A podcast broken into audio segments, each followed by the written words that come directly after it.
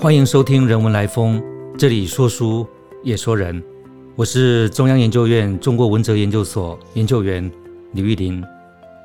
我今天来跟大家谈一谈电影《大佛普拉斯》中的画外音。黄信尧导演呢，在二零一七年的电影作品《大佛普拉斯》获得相当广泛的关注，随后电影也获得几项海内外电影展的奖项。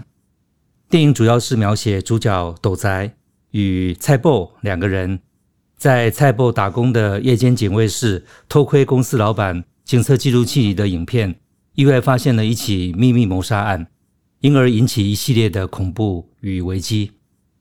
斗宅与蔡布是社会的边缘人，电影凸显了几个相关的主题，例如社会底层处境的艰辛、边缘人物悲惨的命运。金钱政治的浮夸，以及世俗宗教的贪婪等，这些主题相当程度也反映了当前台湾社会普遍的人文关怀与社会批评。话外音旁白的添加，无疑成为电影最吸引人注目的特色之一。任何观众都不会错过这一个幽默风趣，而且带有强烈导演个人风格的旁白。导演模拟民间传统曲艺说书人的方式，伴随着影片中的故事发展。不断的添加旁白，仿佛在电影画框内的叙述之外，再添加另外一个叙述，或在主轴的情节之外，再添加另一个情节。《大佛普拉斯》是导演创作的第一部剧情片，这一旁白的方式延续了导演在纪录片时期的风格，也就是说，在主轴的叙述之外添加旁白，作为说明、叙述或评论，或另起一段情节。这是纪录片经常使用的策略与风格，但在电影中，这些添加的叙述可能将原来的叙述给覆盖，或者从原来的叙述起出而发展另一段叙述。但不管是作为点缀，或是作为复杂化电影的叙述脉络的观点，甚或另起一段情节，这些设计显然都是经过导演匠心的安排。这样的安排更进一步凸显了旁白者的角色，或者我们也可以说。这一旁白甚至成为影片的一个角色。这一旁白角色也容易让人联想起无声电影放映时不可或缺的辨识的角色。辨识在电影放映现场站在荧幕的外部说明剧情，但也不时在电影的故事之外添加其他相关或者根本无相关的话语。因为电影没有声音，因此需要辨识对影片的内容加以说明与补充，甚至提出批评。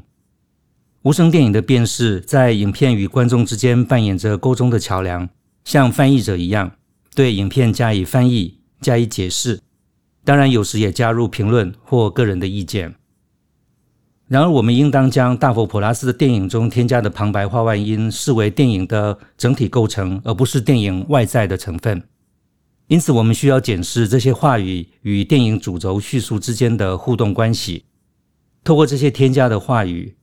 或许导演希望让影像的符号意义更为精确明白，但结果却不尽然如此，意义反而变得更为模糊。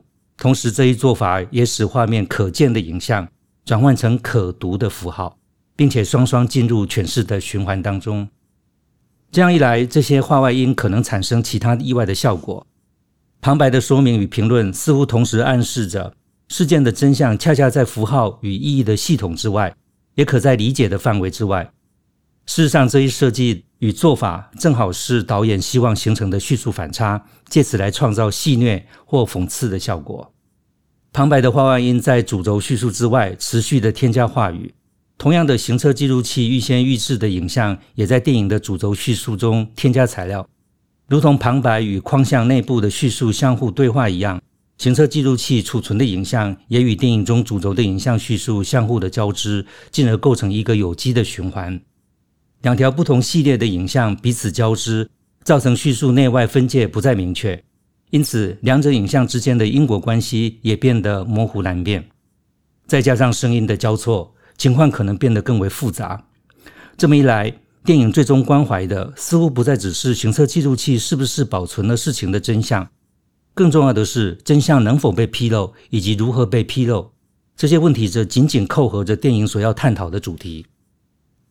接下来呢，我们再来聊一聊电影中的话外音如何介入电影叙述，又带来什么样的效果。首先呢，电影大量添加旁白话外音，将影片切割成两个不同的话语空间，将彼此区隔开来，但又相互对话。画框外的旁白针对画框内的故事的场景、人物乃至影像表现等等，都加以说明解释、补充或评论，有时甚至任意的延伸言外之意。大部分时间，这些不同的话语空间看似分离、各自独立，但实际上却以某种特殊的关系彼此联系着。因此，添加的画外音，不管作为分离独立，或者是补充的空间，都应该被视为电影影像组成的整体。而画外音的旁白也可以视为电影情节的一个角色。举例来说，斗宅跟蔡伯第一次在值班警卫室观看行车记录器影像的片段，是一个相当有趣的例子。这段影片具体展现了画框内外不同角色对话之间彼此分隔，但却又相互交错的复杂运作情形。在斗宅要求蔡伯找来记忆卡开始观看之前，导演便以旁白的方式介绍行车记录器的设置及其功能。接着，两个人一面观看画面上呈现的影像，同时也一面不断的对影像中的人事物品头论足。例如，影片中女大学生的神情样态、老板启文的社交举止应对、旅馆的格局、装潢与收费，乃至车辆的行进路线等等。斗仔与蔡伯两个人一搭一唱，逐一评论。有时两个人的对话是补述性的，补充了画面中未能充分呈现的部分。例如，影片中女大学生提到希望将来前往纽约、美国纽约读书的事情。由于影像中的女子与老板启文之间是以英文对话的，蔡伯没能听懂。斗仔于是对美国纽约的情况加以说明。但有时两人的对话也从记录器影像的叙述岔开。变成两个人之间独自发展的话题。类似的情形在观看行车记录器影像的过程中随处可见。将话外音视为一个角色，同时也可说明导演的立场与意图。这些旁白使用底层族群的语言，并特意选择俚语式的嬉闹语调，诉诸社会底层与边缘少数的话语习惯，借此宣告一个多元反权威的话语姿态，也使导演的话外音与剧中角色斗宅或蔡伯。两个人取得了共同的阵线。事实上，我们在两人身上，特别是斗宅，也可以看到导演的坏外音扮演着类似的角色与功能。斗宅与蔡伯一搭一唱，对行车记录器中的影像提出质疑、说明、补述或评论，正如同导演的画外音角色实时对画框中的影像提出说明与评论。但不同的是，旁白将自身的角色置身于画面之外，也在故事的叙述之外，尽管替代角色发言。但画外音在剧中并没有角色，仿佛自己处于一个独立存在的绝对空间之中。我们可以进一步将旁白的角色与剧中的人物影像之间的话语关系理解为自由间接的关系。一开始，旁白并非以第一人称叙述，而是以第三人称出场，以相对客观的角色来描述画框中正在发生的事件，并保持适当的距离。但旁白不断的介入故事的叙述，话语与影像之间的关系也逐渐从引述逐渐转为对话，甚至替代故事中的角色来发言。如此一来，原本的旁白话外音逐渐成为剧中实际的角色，并以第一人称的口吻对于事件、场景、影像逐一发言。话外音旁白因此成为导演独特的说故事的形式。黄信尧由纪录片导演转而从事电影剧情片的创作。在表现形式上仍然存留显著的纪录片叙述风格。通常纪录片的创作中，大量添加的话外音旁白对影像加以注解或评论，与纪录片的影像内容组成一个有机的整体，借此表达某种观点或构成更大的论述模式。但作为虚构的电影创作，类似的风格在《大佛普拉斯》中却获得了相当不同的效果。尽管在叙述风格与形式上，电影仍保有纪录片的风格。但当旁白成为一个角色，并渐次抹去自身作为第三人称叙述者的客观角度，甚至以第一人称加入故事角色发言时，这些旁白实则构成了自身独立的存在。值得注意的是，包括行车记录器保存的音像空间、电影剧中的对话空间，以及旁白与话外音之间的空间等，这些空间表面上看似被区隔成不同的话语空间，但实际上并非封闭而各自分离的。而是彼此渗透甚至交织的。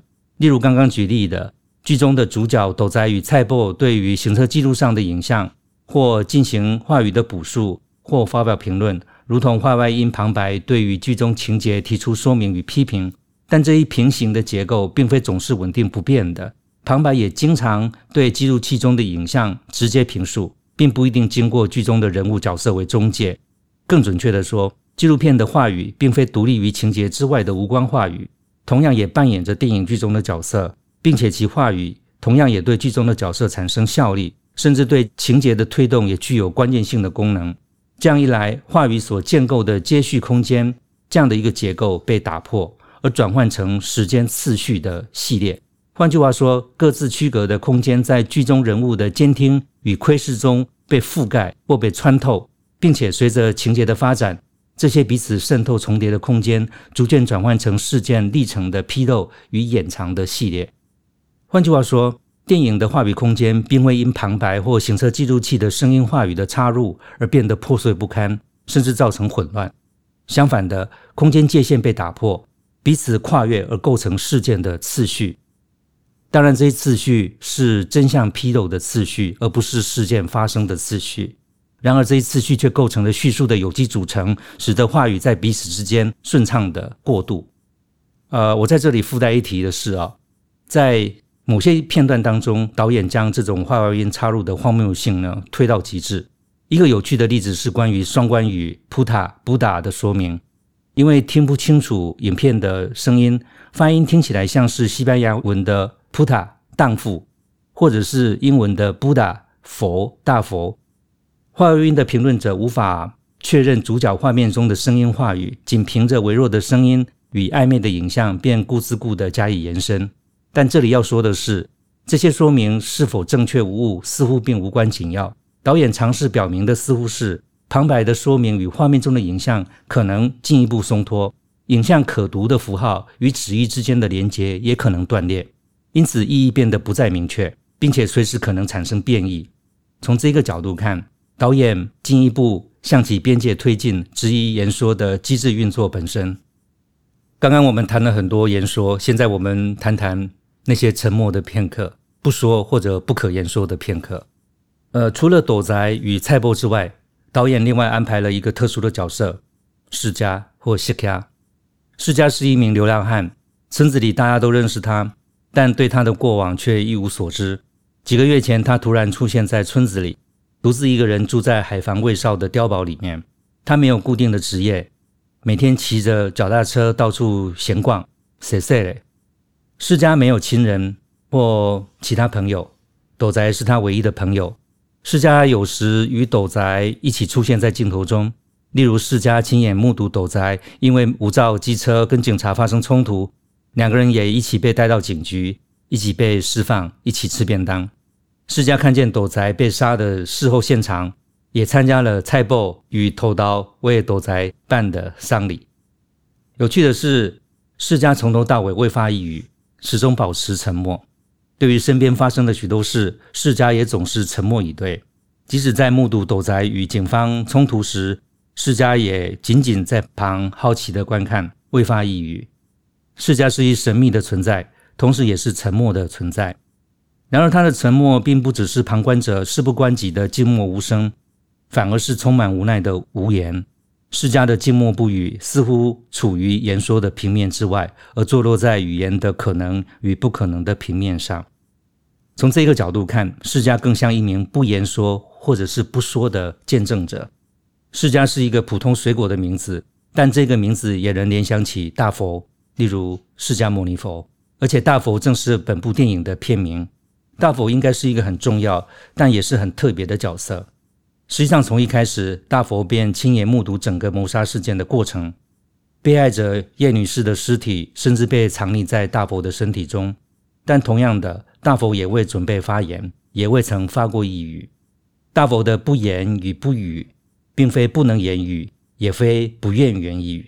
显然，大佛处于言说的平面之外。